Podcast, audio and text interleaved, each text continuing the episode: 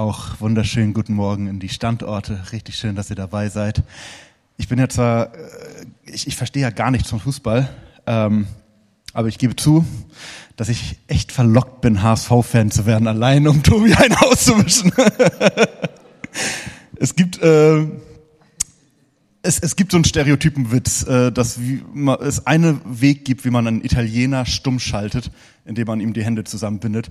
In meinem Fall ist es so ein bisschen, wie kriegt man es hin, dass ich äh, äh, wortkarg werde, indem ich mich nicht großartig bewegen darf. Äh, insofern, ich bitte um Verzeihung, wenn ich mich hier mit 60 Umdrehungen die Minute, dann gebt mir gerne Zeichen. Es liegt nur daran, dass ich mich nicht von Bühne zu Bühne Seite äh, bewegen darf.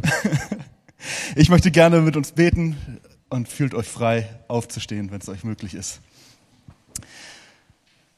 Ja, Vater im Himmel, ich danke dir dafür, dass wir hier sein dürfen. Und ich danke dir ganz persönlich dafür, dass ich hier sein darf, weil ich wäre nicht hier, wenn es nicht wegen deiner Gnade und wegen deiner Liebe wäre. Und das gibt mir nicht nur äh, eine Zuversicht auf ein Leben nach dem Tod, sondern es gibt mir Zuversicht und Grund zur Freude in meinem Leben, weil ich wissen darf, wo ich bin, dank dir. Und das bitte ich darum, dass du uns da einen tieferen Einblick gibst an diesem Morgen, was es bedeutet, dass wir uns freuen dürfen in dir. Amen. Vor ein paar Wochen habe ich ein Video gesehen von einem Mann, der ein ganz interessantes Experiment vorhatte. Und zwar ein Jahr lang ohne Smartphone.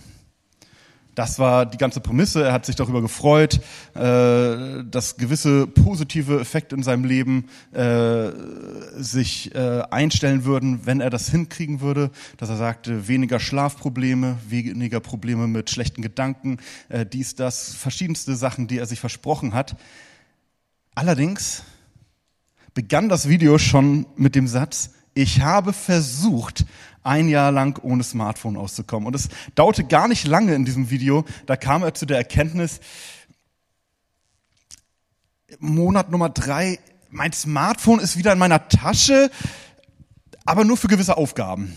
Und äh, je länger das Video äh, andauerte, desto mehr äh, wurde er auch darin klar, dass er sagte, gut, ganz ohne kann ich nicht, weil äh, allein, dass ich immer ein Notizbuch mit mir rumtragen müsste und eine Digitalkamera, wenn ich das doch beides in einem Gerät haben könnte, äh, ganz so geht's nicht.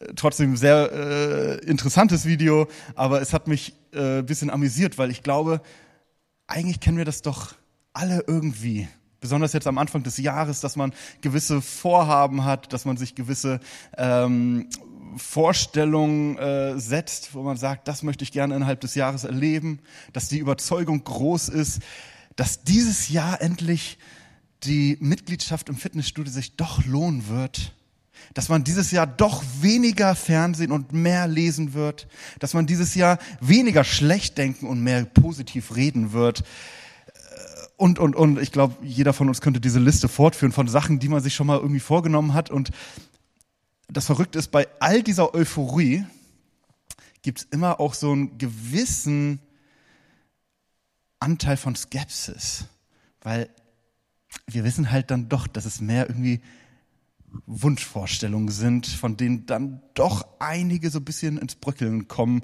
im Laufe des Jahres. Und das, was wir uns am Anfang des Jahres vornehmen, dann doch am Ende des Jahres vielleicht nicht mehr ganz so durchgeführt wird, wie man es ursprünglich mal vorhatte. Zumindest geht es mir so. Ich, ich hoffe natürlich, dass ihr alle viel besser seid als ich. Aber warum spreche ich darüber?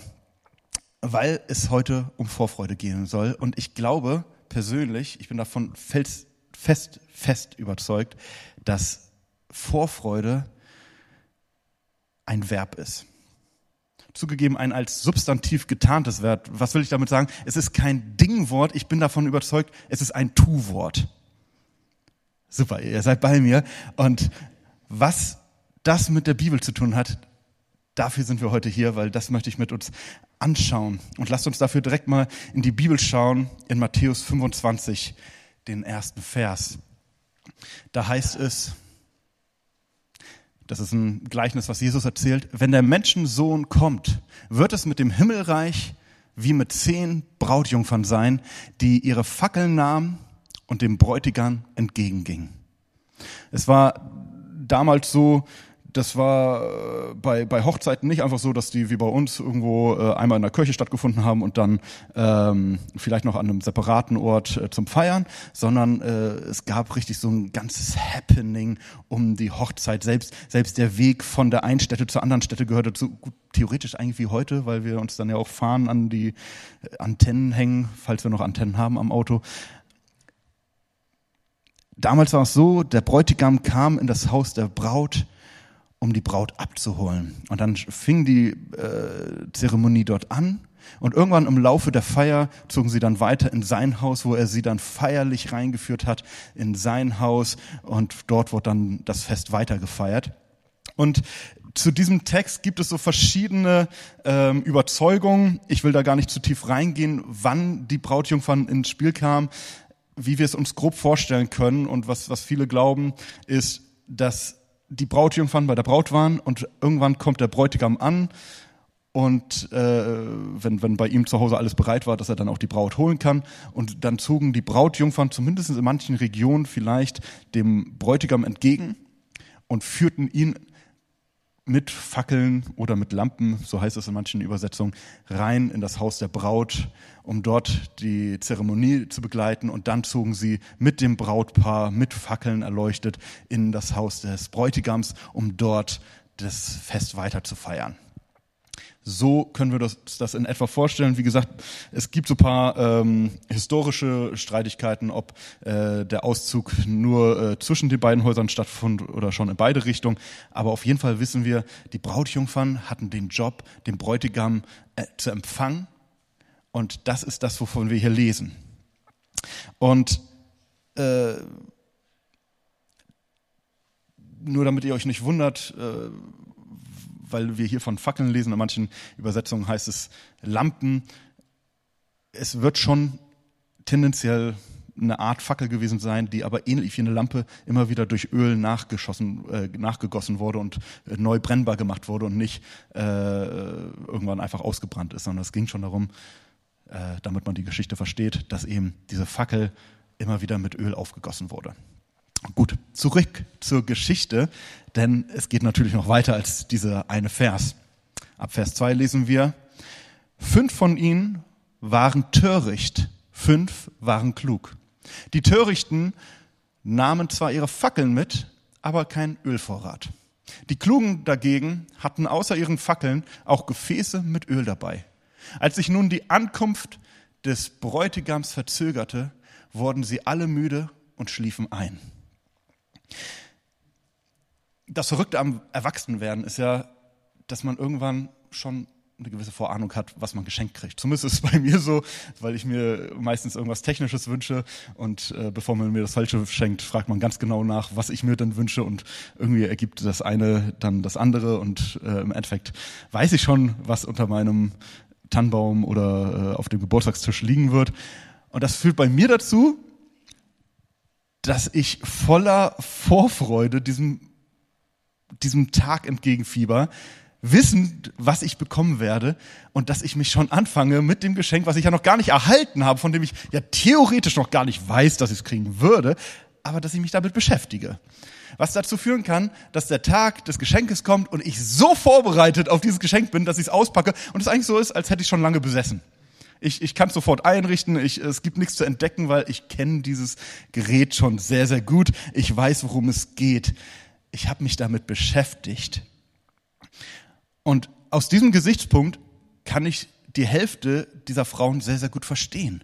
Denn es war eine Ehrung, die du erhalten hast, als Brautjungfer bei einer Hochzeit dabei zu sein. Das war nicht einfach nur, du wurdest gefragt, und das war eine nette Sache, auch cool, ich, ich bin mal dabei, sondern das war eine richtige Ehrung. Die Braut möchte, dass ich Teil, ein wichtiger Teil des Geschehens bin.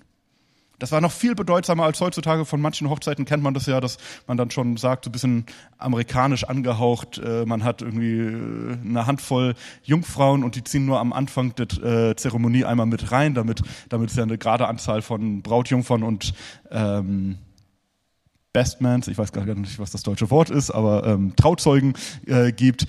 Nein, das war was wirklich, also heute äh, empfinden das auch viele als sehr besonders, aber damals war das wirklich, also eigentlich ich glaube, das, das nächstbeste war nur, du bist selbst die Braut. Also es war wirklich eine hohe Ehrung. Du durftest dabei sein und du hast das gefeiert, wenn du das sein durftest und du hast dich darauf vorbereitet. Und jeder, der schon mal bei einer Hochzeit dabei war, der weiß, wie viel es vorzubereiten gibt. Besonders natürlich, wenn man selbst das Brautpaar ist, aber auch wenn du nur Teil dessen bist. Dann guckst du, okay, ist mein Anzug noch intakt? Oh, ist mein Kleid intakt? Äh, sitzt meine, sitzen meine Haare noch oder muss ich noch mal einen Termin machen beim Friseur? Habe ich noch ausreichend Deo? Äh, Habe ich noch genug Haarprodukte? Äh, Brauche ich noch Kaugummis für zwischendurch? Was auch immer, woran man denken kann. Ich sag's euch, ich war in meinem Leben schon bei genügend Hochzeiten dabei, um euch eine ganze Liste von Sachen zu erzählen, die schief laufen können, weil man an irgendwas nicht gedacht hat. Und das Beste ist, wenn man danach drüber lachen kann, aber äh, ich habe auch schon erlebt, dass Bräute geweint haben, weil irgendwas ganz Wichtiges vergessen wurde. Das ist dann in dem Moment dann nicht so lustig. Und ähnlich ist es in dieser Geschichte. Diese Damen hatten nicht nur äh, die Aufgabe, anwesend zu sein, sondern sie sollten vorbereitet sein. Man sagt manchmal so, du hattest nur einen Job. Und den hast du verbaselt. Und so ist es auch hier. Sie hatten einen ganz elementaren Job.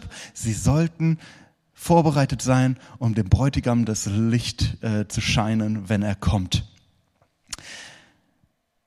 Und es kann jetzt durchaus sein, dass der ein oder andere sich da schon selbst entdeckt, dass er sagt, mm, ja gut, es gibt Sachen, da bin ich nicht immer so ganz vorbereitet drauf.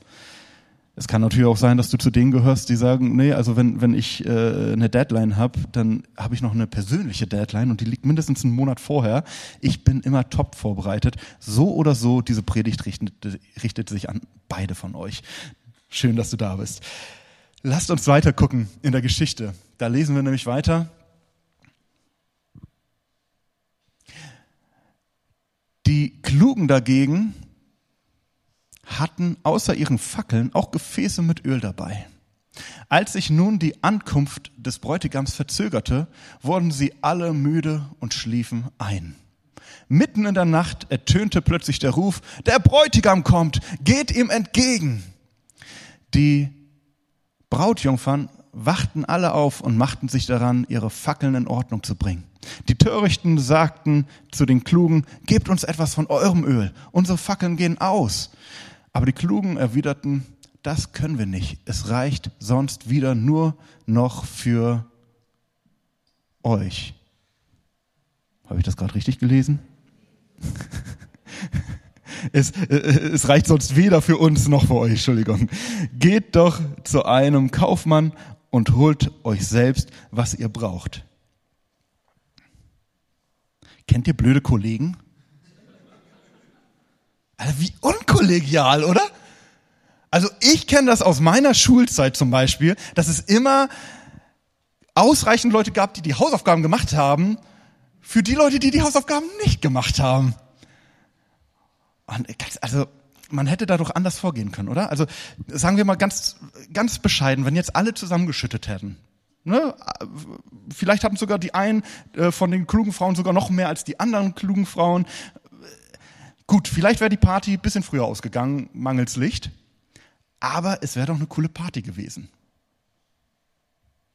Könnte man jetzt denken. Vielleicht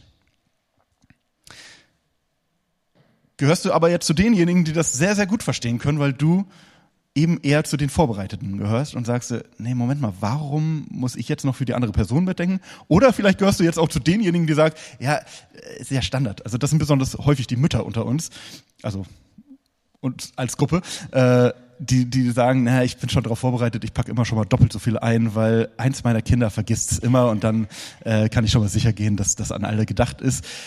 Aber tatsächlich ist das nicht das, was hier passiert. Hier passiert es, fünf Leute sind vorbereitet und diese fünf Leute äh, sehen es nicht ein und sagen, nein, ich bin vorbereitet gekommen und das ist auch gut so. Nur schade für dich. Lasst uns weiterlesen. Wir lesen ab Vers 10. Während die Törichten weg waren, um Öl zu kaufen, kam der Bräutigam. Die fünf, die bereit waren, gingen mit ihnen in den Hochzeitssaal. Dann wurde die Tür geschlossen. Später kamen auch die anderen Brautjungfern und riefen, Herr, Herr, mach uns auf. Doch der Bräutigam antwortete, ich kann euch nur das eine sagen, ich kenne euch nicht. In Filmen gibt es immer wieder einen Charakter. Und das ist eigentlich die, die, die, schlimmste Eigenart, von, die ein Film haben kann für mich. Und zwar gibt es einen Charakter, der so intrigant ist, der so verlogen ist, der so falsch ist und der trotzdem immer durchkommt. Irgendwie, äh, keine Ahnung, es ist ein historischer Kriegsfilm und da ist jemand, der irgendwie sechsmal in dem Film seine Seite wechselt und komischerweise jedes Mal der äh, Herrführer äh, der Einpartei sagt, ja, ich glaube, jetzt kann ich dir vertrauen. Wo man denkt, das geht doch nicht. Der hat dich jetzt schon dreimal betrogen. Wie kannst du dem denn immer noch dein Vertrauen schenken? Und er kommt immer durch. Aber so sehr wie ich diesen Charakter in jedem Film nicht leiden kann, gibt es eine Sache, die ich sehr wohl leiden kann, dass es in jedem Film auch irgendwann den Punkt kommt, wo diese Person auf die Nase fliegt. Wo sie nämlich noch mit viel, viel weniger dasteht als das, was sie ursprünglich mal hätte haben können wenn sie fest auf einer Seite geblieben wäre. Wo dann nämlich irgendwann beide Parteien sagen, nee, dem können wir nicht mehr trauen. Und der, der Sieger, der verstoßt ihn und dann geht er noch zu dem äh, Verlierer und sagt, äh, lasst uns zusammen wieder stark werden. Und er sagt so, warum sollte ich jetzt noch auf dich hören? Und das ist etwas, was ich immer sehr genieße bei Filmen, weil das dieser Moment ist, ja, yeah, jetzt ist endlich Gerechtigkeit passiert. Und so empfinde ich ehrlich gesagt auch diesen Text. Und er einfach denkt, ah, du, die, die Ausgangsvoraussetzung war für jeden von euch gleich. Jeder von euch wusste, was die Aufgabe ist. Keiner von euch äh, hatte eine Ausrede. Aber jetzt kriegt ihr das, was ihr verdient. Und ja, ich höre auch Stimmen, die jetzt sagen, ja, aber ist ja auch nicht nett, ne? Ist ja auch irgendwie nicht liebevoll. Ich meine, also seien wir doch mal ganz ehrlich, eine Party ist doch immer cooler, wenn da noch mehr Leute dabei sind. Und wir können es ja auch so betrachten, will man nicht gerade die jetzt auf der Party haben, weil die scheinen ja ziemlich ressourcenintelligent äh, zu sein. Das heißt, wenn jetzt irgendwie der Wein ausgeht, wissen die scheinbar, wo die neuen Wein betreiben äh, bekommen können. Man könnte es doch auch so sehen. Aber so spricht nicht der Bräutigam. Ganz im Gegenteil, der Bräutigam, der weiß,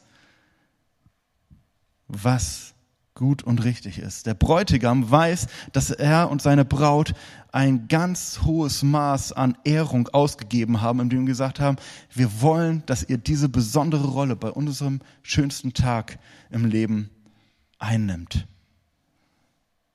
Und er sagt, die Tatsache, dass ihr nicht vorbereitet wart, hat gezeigt, wie wenig euch das doch wert war. Wie egal, wie gleichgültig ihr mit dieser Ehrung umgegangen seid. Und jetzt kommen wir zu dem, wo das eine Parallele in unserem Leben hat. Denn es geht darum, bei dem, was Jesus hier erzählt, dass es ein Ende der Tage geben wird. Und am Ende dieser Tage wird es ein Gericht geben. Und bei diesem Gericht wird es nicht darum gehen, wie du zu dem Gericht angezogen erscheinst, ob du äh, dann irgendwie alles äh, noch äh, schön glänzend machst, sondern es wird darum gehen, ob dein Leben das wiedergespiegelt hat, was von dir verlangt war. Und was von dir verlangt sein wird und jetzt verlangt ist, ist, dass du verstehst, dass es dieses Ende der Zeiten geben wird und dass du davor eine klare Entscheidung triffst. Und diese Entscheidung kann nur in eine Richtung ausfallen. Für Jesus, oder also in zwei Richtungen, für Jesus oder gegen Jesus. Und entweder entscheidest du dich für Jesus und damit für eine Ewigkeit im Himmel, in seiner Gegenwart, in seiner liebevollen Gegenwart, von der wir eben auch gesungen haben, oder du entscheidest dich gegen ihn und für eine Hölle, die schlimmer nicht sein könnte, weil es eine komplette Loslösung von Gott und eine komplette Loslösung von allem Guten, was damit verbunden ist, ist. Es ist nicht so, dass irgendjemand gerne in der Hölle sein wird. Und diese Darstellung, die wir häufig haben von einem heißen Ort, wo dann die Teufel sich freuen, dass sie die Leute irgendwie quälen dürfen, selbst der Teufel hat Angst vor dem, was am Ende der Zeiten kommen wird. Und das ist der Ort, vor dem Jesus uns hier warnt und sagt, es wird diesen Zeitpunkt geben, wo die Entscheidung wichtig sein wird. schön, dass er das als Hochzeit verpackt und äh, uns damit so ein schönes Bild gibt, weil es geht nicht darum, um von einer Strafe zu sprechen, sondern es geht darum, dass Gott etwas Schönes für uns hat. Und insofern bin ich schon sehr schön, äh, sehr, sehr dankbar davon, für, dass wir hier sitzen, weil das der erste Schritt für die Entscheidung schon mal ist, dass man hier ist, dass man, dass man offene Ohren hat, dass man sich danach ausstreckt, was das Richtige ist. Aber warum erzähle ich euch das Ganze? Was hat das Ganze mit Vorfreude zu tun? Es hat damit zu tun, ob du vorbereitet bist, weil wie ich jetzt schon ein paar Mal gesagt habe, für mich geht Vorfreude und Vorbereitung immer einher. Und wann immer man mit Leuten spricht, die ihre Ziele nicht durchgeführt haben, man merkt immer wieder, dass es daran gelegen hat, dass die Person das Ziel nicht im Blick hatte. Wir Menschen ticken so. Wir brauchen ein klares Ziel. Jeder, jeder Life-Coach wird dir davon erzählen, wie wichtig es ist, dass du eine Vision in deinem Leben hast, dass du ein Ziel in deinem Leben hast und dass du das auch verfolgst mit jedem Tag deines Lebens. Und interessanterweise erlebe ich aber auch Menschen, die ihre Lebensziele leben, in Erfüllung, in Erfüllung erleben die den Job gekriegt haben, die sie sich gewünscht haben, die das Auto fahren, was sie lange erträumt haben, dass das, die in dem Haus leben, was sie sich schon in ihren Träumen erbaut haben und die trotzdem nicht glücklich sind. Warum? Weil es nicht ihr eigenes Ziel war. Weil es nicht das war, wovon ihr Herz, wonach ihr Herz sich gesehnt hat, sondern gesagt haben, naja, das war doch etwas, was von was immer von mir verlangt wurde, oder? Ich habe doch, ich habe doch den Job gekriegt, der, der, der in der Gesellschaft als gut angesehen wurde. Ich habe doch, ich habe doch ähm, das Einkommen erbeutet, was insgesamt gesagt wird, was ein gutes Einkommen ist. Aber es war immer, es war nie das Ziel, was sie sich selbst gesetzt haben. Nicht, dass ich jetzt monetäres und geistliches auf einen Level setzen will, aber ich habe Menschen erlebt, die deutlich kleinere Ziele hatten aber es waren ihre eigenen Ziele und sie haben sich gefreut, als sie diese Ziele erfüllt gesehen haben, weil sie ihr eigenes Ziel erreicht haben und nicht das Ziel von anderen. Und das Gleiche ist es bei jeder anderen Vorfreude. Vorfreude ist nichts, was man dir überstülpen kann, sondern Vorfreude ist was, was du selbst erleben kannst, äh, musst. Und wenn du das Gefühl hast, dass du dich noch nicht ausreichend vorfreuen kannst auf das, was am Ende der Zeiten kommt,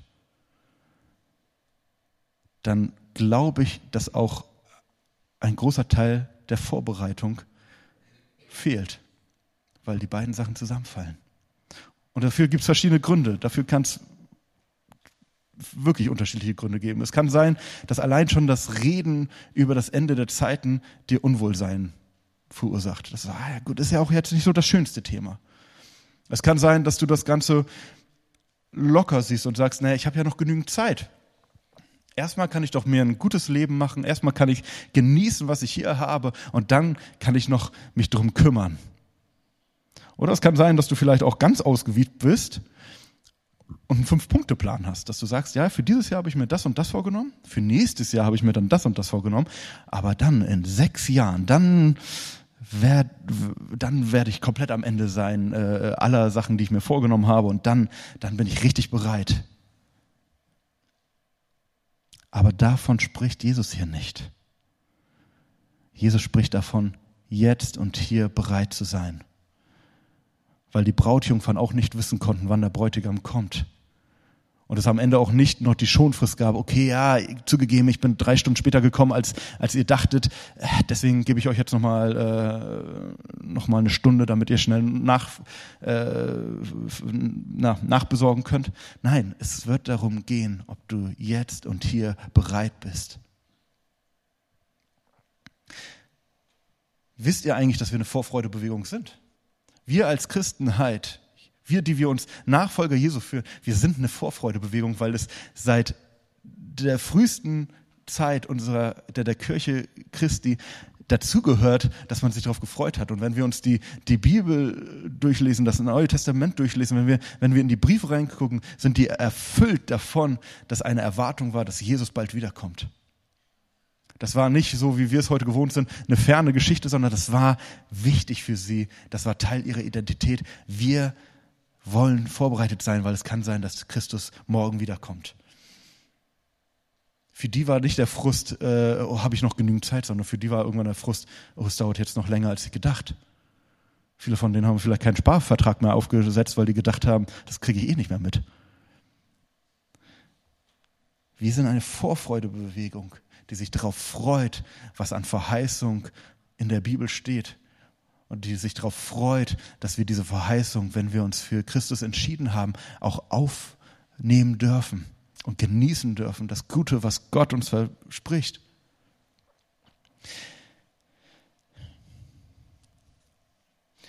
Aber das, wovon Jesus hier spricht, ist so klar, weil es eben nicht, es, es lässt keinen Spielraum zu. Es lässt nicht zu, dass, dass du später die Entscheidung triffst und, und äh, dann sagst, okay, jetzt, jetzt bin ich aber noch safe, sondern es geht darum, wenn du jetzt die Möglichkeit hast, dich zu entscheiden, dann, dann triff jetzt auch die Entscheidung. Oder so wie Jesus selbst das sagt, und das lesen wir in Vers 13. Lasst uns das zusammen lesen.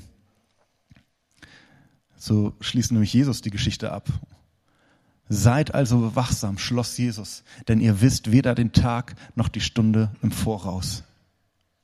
Und so ist es.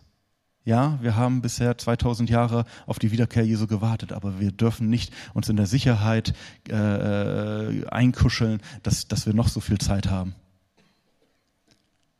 Das, das soll jetzt nicht heißen, morgen kommt Jesus wieder. Also bitte versteht mich nicht falsch, aber es soll heißen, tu nicht den Fehler und beruh dich darauf, dass du noch irgendwas an Zeit hättest, was dir anstehen, äh, zustehen würde. Aber damit kommen wir auch zu der Frage, okay, Andi, du, du redest jetzt so viel über Vorfreude, aber ich empfinde sie noch nicht. Ja, wie komme ich denn zu der Vorfreude? Ja, sage ich, freu dich. Punkt. Ich gehe runter. Nein. Es gibt aktive Punkte, die man tun kann, wenn man das Gefühl hat, dass man sich noch nicht mit, der, äh, dass man noch nicht erfüllt ist von dieser Vorfreude. Und der erste Punkt, den ich, den ich euch fragen möchte, dich fragen möchte, wenn du das Gefühl hast, dass du noch keine Vorfreude hast, hast du begriffen, worum es im Evangelium geht?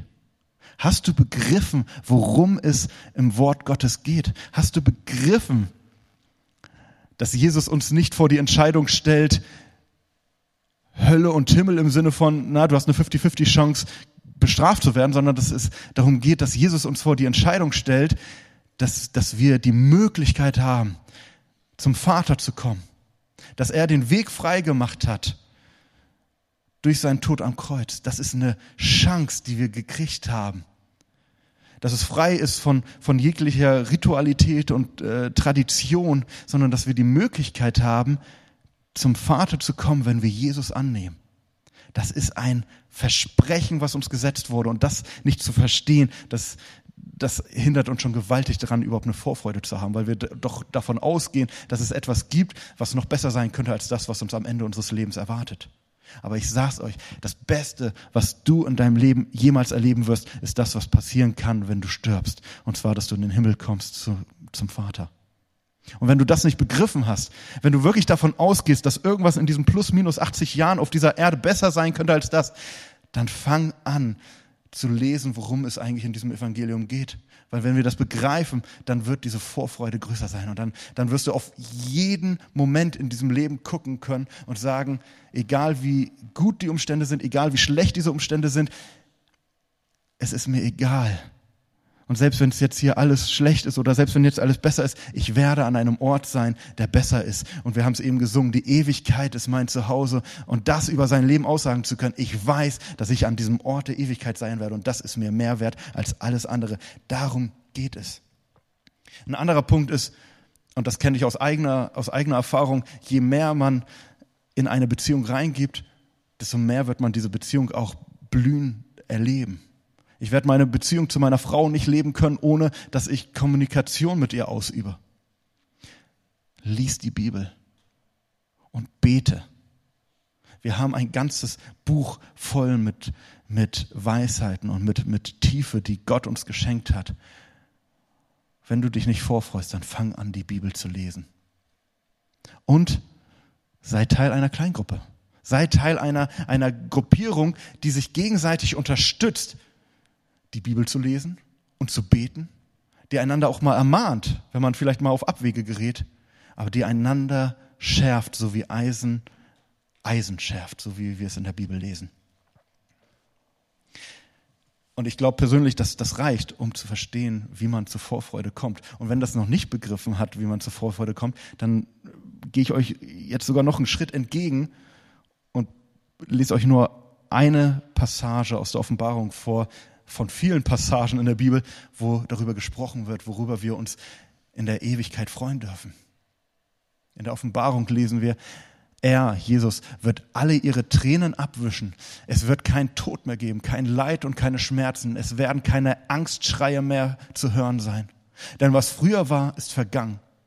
Darauf sagte er, Jesus, der, der auf dem Thron saß, seht, ich mache alles neu. Und er befahl mir, schreibe diese Worte auf, die du eben gehört hast, denn sie sind wahr und zuverlässig sei dir dessen gewiss, dass du dich auf einen Ort freuen darfst, an dem es keine Angstschreie mehr gibt, an dem es kein Leid mehr gibt. Aber das, wie du dich jetzt entscheidest, das entscheidet, ob du diesen Ort auch erreichen wirst. Und ob du, wie die Brautjungfern, die klugen Brautjungfern, auch bei der Hochzeit dabei sein darfst. Ich persönlich mir zerreißt es die Brust vor Freude, weil ich, ich, ich freue mich so auf diesen Ort. Es gibt auch Sachen, auf die freue ich mich hier, versteht mich nicht falsch. Ich freue mich über meine Tochter, ich freue mich darauf, sie aufwachsen zu sehen. Aber am meisten freue ich mich darüber, dass ich irgendwann diesen Ort erleben werde. Und so sehr, wie es mein, mein Kopf fast zum Bersten bringt, weil ich mir gar nicht vorstellen kann, dass ein Ort wirklich gut ist. So sehr ist meine Freude darüber da, dass ich irgendwann diesen Ort erleben werde. Und das wünsche ich mir für jeden einzelnen von uns hier dass wir an diesem Ort ankommen. Wenn du dir noch unsicher bist, dann lass dir sagen, ein Gebet muss nichts Kompliziertes sein. Es muss nichts, Schwerwiegendes sein. Du musst nicht die besten Worte haben. Sag Jesus das, was dich beschäftigt. Sag Jesus, hier bin ich mit, mein, mit, mein, äh, mit dem, was mich zum Straucheln bringt. Hier bin ich, aber ich wünsche mir, dass ich das eines Tages sehen darf.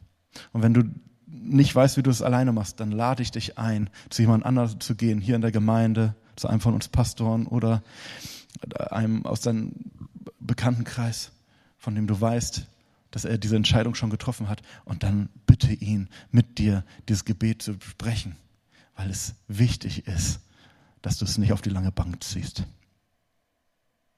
Soweit.